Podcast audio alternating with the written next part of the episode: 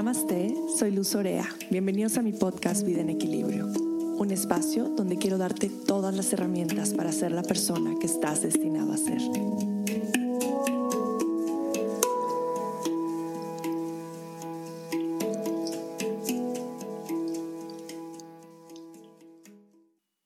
Estamos de vuelta a un episodio más de Vida en Equilibrio y como siempre me encuentro profundamente agradecida con ustedes Gracias, gracias, gracias infinitas por escucharme, por estar aquí, por compartir este mensaje, por sus comentarios bonitos, por sus mails, por todo, absolutamente todo lo que conlleva el estar haciendo estas grabaciones cada semana.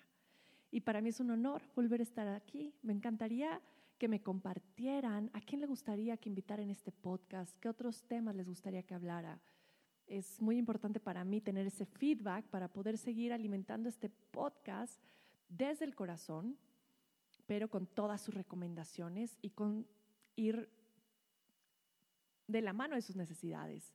Entonces, pues pueden mandármelo por mail, pueden ponerlo en un comentario en iTunes de podcast y pues aquí estamos de vuelta. Y hoy es un episodio muy lindo porque a partir de que me fui a India hace 15 días, estuve recibiendo muchos mensajes preguntándome cómo es viajar a India y cómo es estar en un ashram y cuáles son mis recomendaciones para hacer un viaje a India. Entonces realmente decidí hacerles un podcast porque creo que es un tema bastante eh, complejo. Y para mí viajar a India, pues ha sido las experiencias más enriquecedoras que he tenido en mi vida. Y la primera vez que hice un viaje a India fue hace ocho años. Mi hija eh, estaba por cumplir, había cumplido tres años, Valentina, mi hija grande.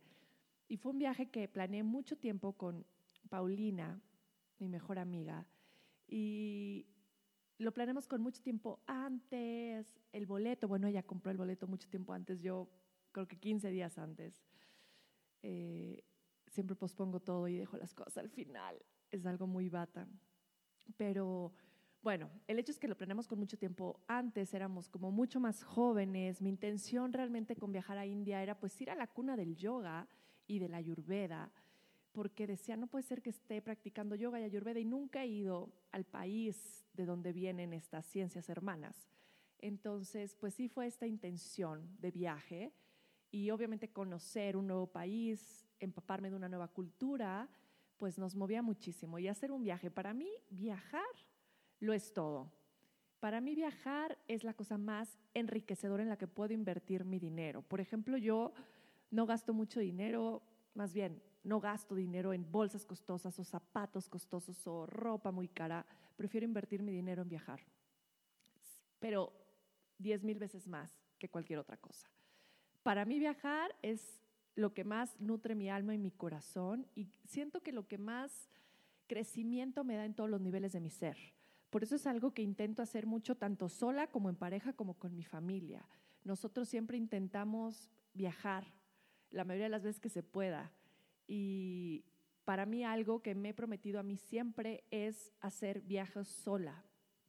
Amo viajar con mi familia, amo viajar con mi esposo también, pero para mí viajar sola es algo que mi alma y mi cuerpo necesita hacer de vez en cuando. Lo hago siempre una vez al año, a veces un poquito más veces, pero normalmente una vez al año es cuando yo me voy. Entonces esta vez, esa vez, hace ocho años decidí irme a la India. Lo preparamos con mucho tiempo. Íbamos pues con este enfoque mochilero de ir eh, pues hippie style, ¿no? Entonces realmente Teníamos un plan de más o menos que, visitar, pero no teníamos ningún tour ni nada así súper planeado que teníamos que ir by the book, porque si algo me gusta mucho y también a Pau es como fluir, ¿no? Ir viendo si vamos decidiendo quedarnos un poquito más en algún lado que nos gustó. Pero bueno, nuestro plan era viajar a India y a Nepal y para ir a India, y lo que he escuchado mucho es que tienes de dos cosas, o vas a India y lo amas y quieres volver, o vas a India una vez y dices, no quiero regresar nunca jamás. Y puedes tener cualquiera de las dos experiencias de acuerdo a cuáles son tus expectativas del viaje. Por eso si yo te digo una recomendación muy grande si quieres viajar a India o cualquier otro país, eh, es ve sin expectativas, no preguntes mucho, de realmente a empaparte de lo que necesitas empaparte en ese momento, porque si vas con muchas ideas fijas, pues puede ser que te bloquees un poquito a la experiencia. Entonces yo intenté leer lo menos que podía en cuestión de, eh, eh, ya sabes, como estas lecturas de no comas nada porque todo te vas a enfermar y, ¿no? Como que eso lo evité. Obviamente en el tema cultural, pues sí quería empaparme para llegar con, esta, con este conocimiento del país mucho más allá de llegar y pues no saber nada y nada más ir, ir a viajar pues, con los ojos cerrados, sino ya tener como un conocimiento previo. Pero el hecho que nos fuimos, y para mí llegar a India la primera vez fue, y lo pongo en un post ahora en, en, en el Instagram de Vida en Equilibrio, eh, fue como regresar a casa. A mí me pasó algo muy peculiar, pero sí siento que en otra vida yo viví en India. Porque cuando yo llegué ahí fue como, fue como si me recibieran como bienvenida de vuelta. Y Alan, si escuchara esto, se reiría de mí porque dice que yo siempre digo que en otra vida fui de Japón y en otra vida fui de Canadá. Nunca he dicho que fui de Canadá en otra vida, pero Japón es así. Pero en India sí lo sentí. Y yo creo que tiene que ver mucho cómo viví mi infancia. Como les he platicado en otros podcasts, pues yo crecí mucho en, en una familia donde mi mamá era política, mi papá después de un tiempo también lo fue, y pues nos dieron un regalo muy grande, que fue el estar cerca de los pueblos, los municipios, de gente con escasos recursos. Me dieron esa gran oportunidad de vivir de cerca la pobreza y la carencia de, muchísimas personas. Entonces, el crecer con esto me dio mucha sensibilidad y a la vez un acercamiento y una empatía hacia este tipo de carencias y de pobreza que no hubiera experimentado si nunca hubiera tenido esta cercanía. Yo pasé muchos de mis cumpleaños eh, comiendo mole y arroz en un pueblo, haciéndome la mejor amiga de los niñitos del pueblo y, la verdad es que es algo que agradezco muchísimo a mis papás porque pues sí me, sí me hizo ser mucho más sensible. Entonces, cuando yo llegué a India, en India pasa algo. En India ves la pobreza extrema en medio de la calle. No, no es algo que ves nada más en, en, municipios lejanos, como en Puebla, ¿no? o en colonias muy alejadas, o en, en, otros, en otros estados de la República. Es algo que ves ahí a flor de piel en cualquier lugar. Entonces impacta muchísimo.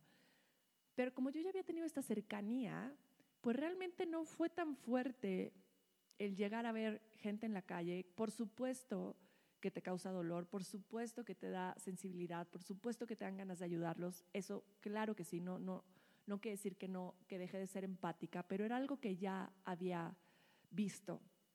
Entonces me sentí muy conectada con esa gente, eh, tenía como mucho entendimiento de lo que estaban viviendo. Y realmente yo veía a la gente, le sonreía, me encanta la gente de India, me, encantan sus ojos, me encanta su color de piel, me encantan los colores, los olores de todos los que llegas a experimentar. Me encanta ver la cantidad de especias, de frutas que hay, los mercados. Eh, obviamente, como en todos lados, tiene sus cosas, ¿no? Por ejemplo, la gente siempre llega aquí a pedirte dinero, a regatearte. Pero es algo también que en México vivimos con mucha frecuencia.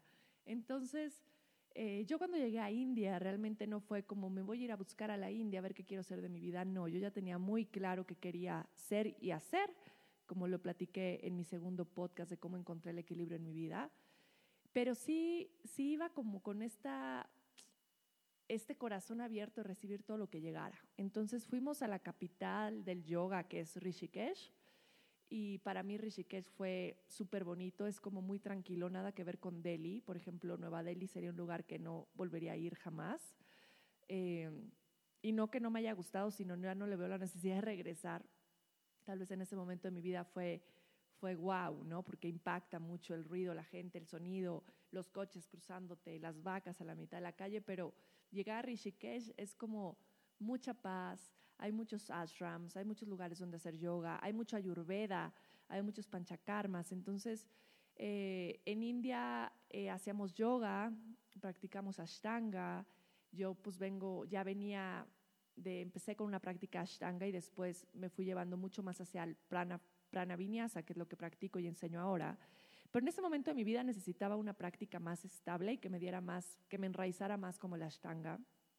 Y realmente es que vinyasa no se te antoja practicar en India porque pues esto viene mucho más de, del occidente, no del oriente. Entonces cuando entré a una clase medio de vinyasa no me gustó para nada y preferirme como con lo que viene de ahí, que es el ashtanga.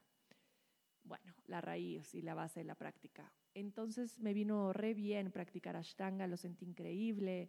Eh, practicamos en un lugar muy bonito que se veía el río Ganges enfrente, un maestro increíble.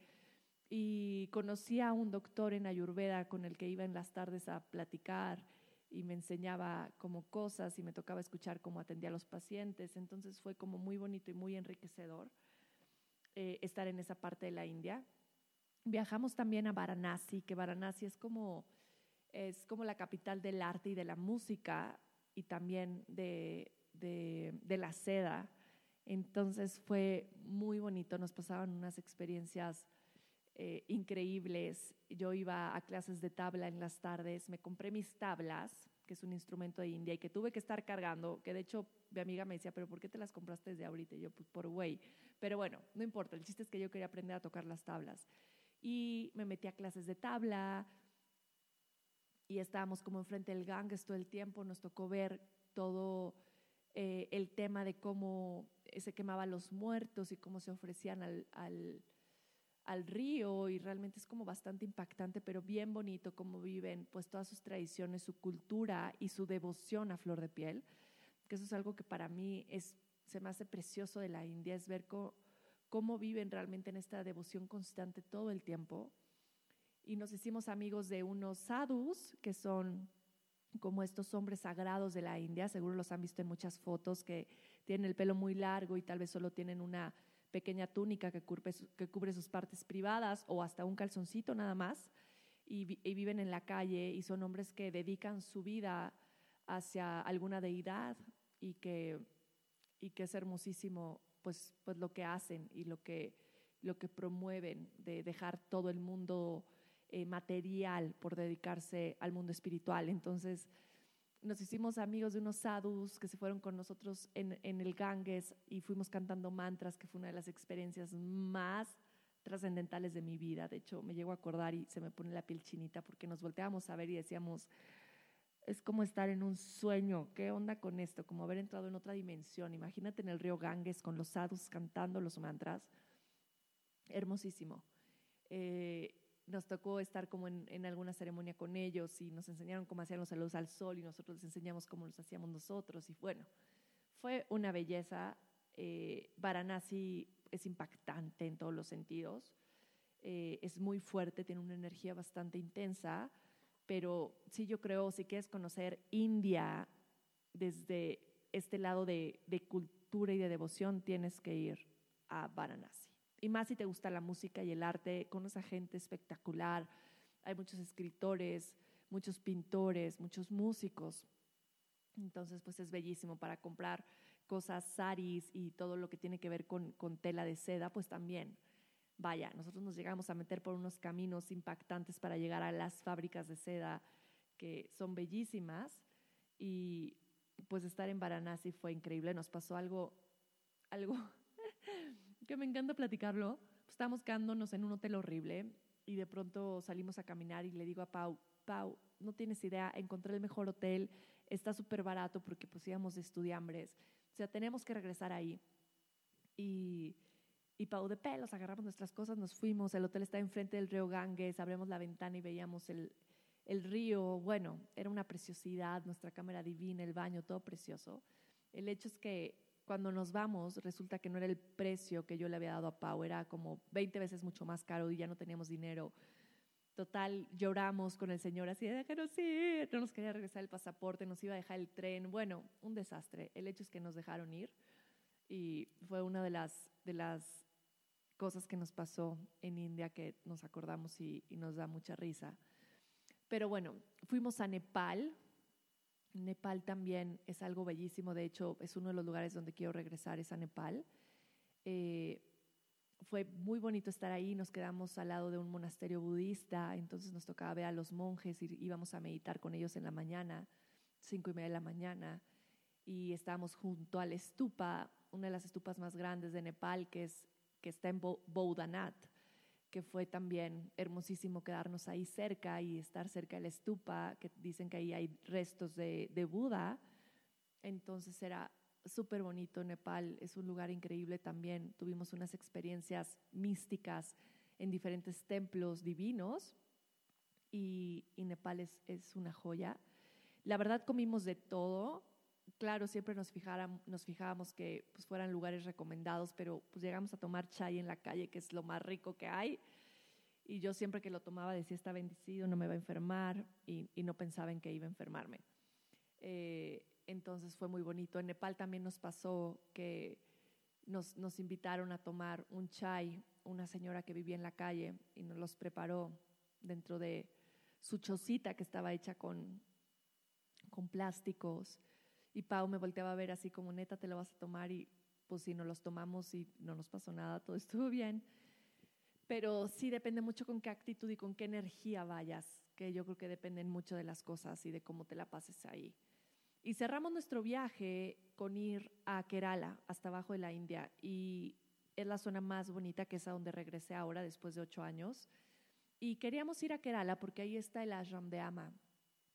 Y Ama, Ama es mi maestra, es mi gurú. Yo llegué a Ama por muchísimos lugares, pero empezó porque en un teacher training me regalaron una foto de ella y la guardé en mi manual y no sabía quién era. Y después me empezó a llegar su imagen por muchísimas otras personas y conocí a alguien que me regaló un libro de ama y conocí a otra persona que me mandó un mail de del ashram y así fue como empezándome a llegar por todos lados, empecé a investigar quién es ama, qué significa su nombre, de dónde viene y ama, ama es una santa de la India. Eh, y ama en general significa amor en México, ama significa la madre, ama también se les llama las mujeres. Eh, entonces, es este, ama es como la feminidad. Es como todo este poder de madre, de cuidar, de proteger, de amar en todas sus dimensiones. Entonces cuando empecé a ver el significado de ama, empecé a leer más sobre ella y sobre todas sus organizaciones, lo que hacía, sobre Embracing the World, sobre cómo no era una gurú que solo estaba meditando, sino hablaba y caminaba el camino. Eh, para mí eso me movió muchísimo, ver cómo había desastres naturales y Ama iba a ayudar y el tsunami y ella sacaba gente del agua y construía las casas y hacía una movilización increíble para poder ayudar a los demás. Fue algo que me tocó muchísimo el corazón. Yo siempre he estado conectada con este servicio desinteresado a los demás y en lo que puedo me gusta ayudar a los otros. Entonces cuando vi este servicio desinteresado que Ama hacía, me, caí perdidamente enamorada de su labor, de su misión de vida, del camino que, que, tenía y fue una de las primeras cosas que quise hacer es quiero ir al ashram de Ama. Entonces, eh, en ese tiempo yo estaba construyendo mi estudio que todavía no tenía nombre y decidí ponerle Ama Yoga por Ama y por todo lo que el nombre tiene en contexto, porque también yo estaba embarazada de mi primera hija, entonces Ama la madre y fue como ama y todo lo que significa es así, quiero que se llame mi centro de yoga. Al final empecé a soñar con Ama, que también fue una de las principales razones por las que quise ir a India. Es que empecé a soñar con ella y soñaba que me decía, querida, ven. Querida, ven, querida, ven. Y de ahí fue cuando dije, necesito ir a India y quiero conocer a Ama. Entonces fuimos en, en diciembre, que es una excelente época para ir porque no hace tanto calor. Y llegamos a Kerala, al ashram de Ama quiero hacer un podcast completo de lo que es vivir en un ashram porque creo que vale muchísimo la pena hacerlo. Eh, porque ahorita no me quiero meter mucho porque voy a hacer un podcast de dos horas, pero mi siguiente podcast va a ser acerca de estar en un ashram, porque creo que es algo que todos deberíamos de tener la experiencia en algún momento de nuestra vida. Es algo que tiene todos los matices. Puede ser súper frustrante, súper difícil, súper duro y a la vez puede ser una gran bendición, un gran aprendizaje, eh, un, un gran camino para entrar a la conexión espiritual. Entonces tiene estos matices tan diferentes que hacen que sea una experiencia tan transformadora. Haber llegado al ashram de Ama para nosotros fue algo bellísimo, aún con todas las cosas que, que nos llevó a estar ahí, que lo platicaré en el siguiente podcast, pero cuando nos regresamos yo dije, al lugar a donde yo quiero regresar es al ashram de Ama y es a Kerala. No era un lugar a donde yo quería regresar. Pasaron pues estos ocho años, casi nueve, para regresar a India y fue algo que se dio, que se dio de, dos semanas para, para el viaje. O sea, ya tenía la intención de irme y pues primero me quería ir con una amiga y, yo estaba embarazada y no se daban las fechas porque yo iba a tener como siete meses y entonces decidí mejor no ir y luego fue que perdí al bebé y pasó un tiempo, pero iba a abrir mi restaurante que ahí viene en camino y no lo iba a abrir en esas fechas. Entonces fue como el momento perfecto para irme y fue como, necesito ir a India y quiero irme dos semanas y ahorita es el momento perfecto. Y me pude organizar y tengo una mamá espectacular, la mejor abuela del mundo que me cuida a mis hijas. Y mi esposo cuando pudo estuvo ahí también presente. Entonces, pues fue perfecto.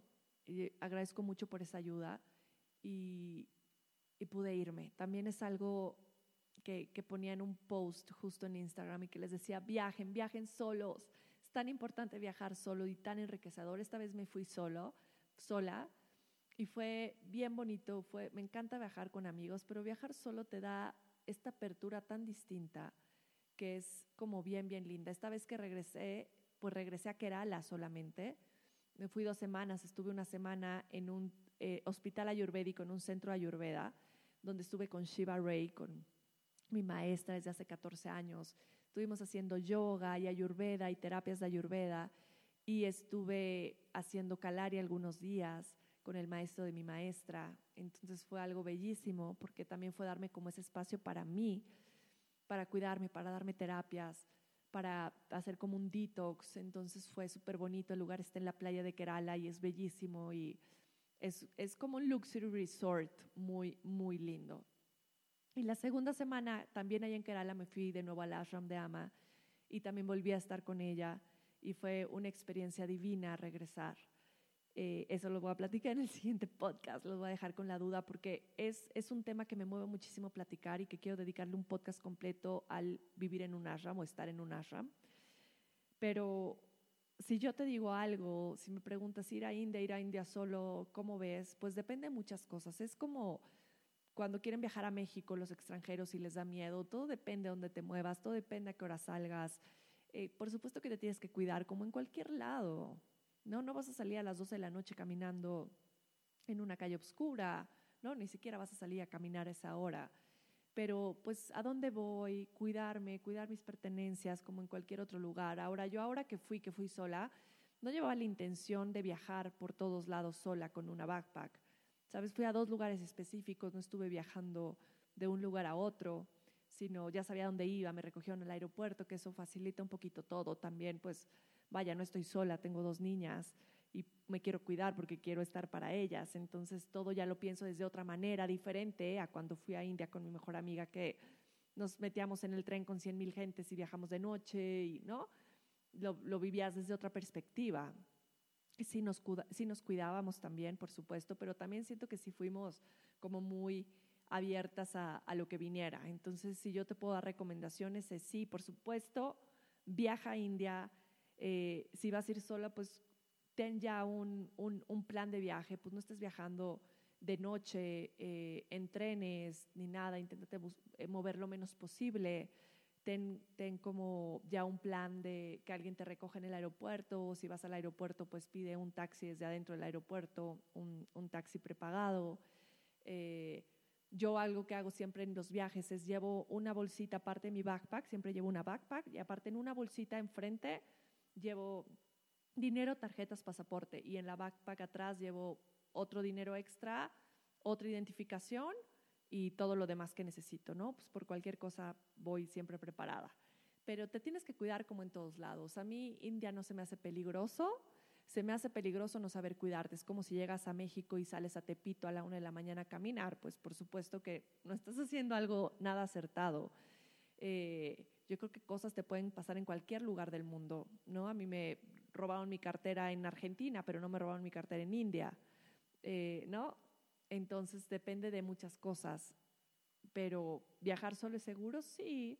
Depende también la energía con la que viajes. Si tú vas a viajar con miedo, estar, híjole, qué miedo me puede pasar algo, pues esa es la energía que vas a traer. si tú viajas con confianza, con seguridad, cuidándote, sabiendo a dónde vas, ¿no? Sin parecer un perrito perdido a la mitad de la calle, pues por supuesto que va a ser diferente.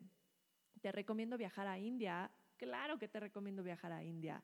si puedes planear un viaje y ir a la India, creo que va a ser algo espectacular. La comida es deliciosa, el chai, las especias, los colores, eh, la música, ir a los templos, practicar el bhakti, practicar la devoción en India es una cosa impresionantemente transformativa en todos los cuerpos.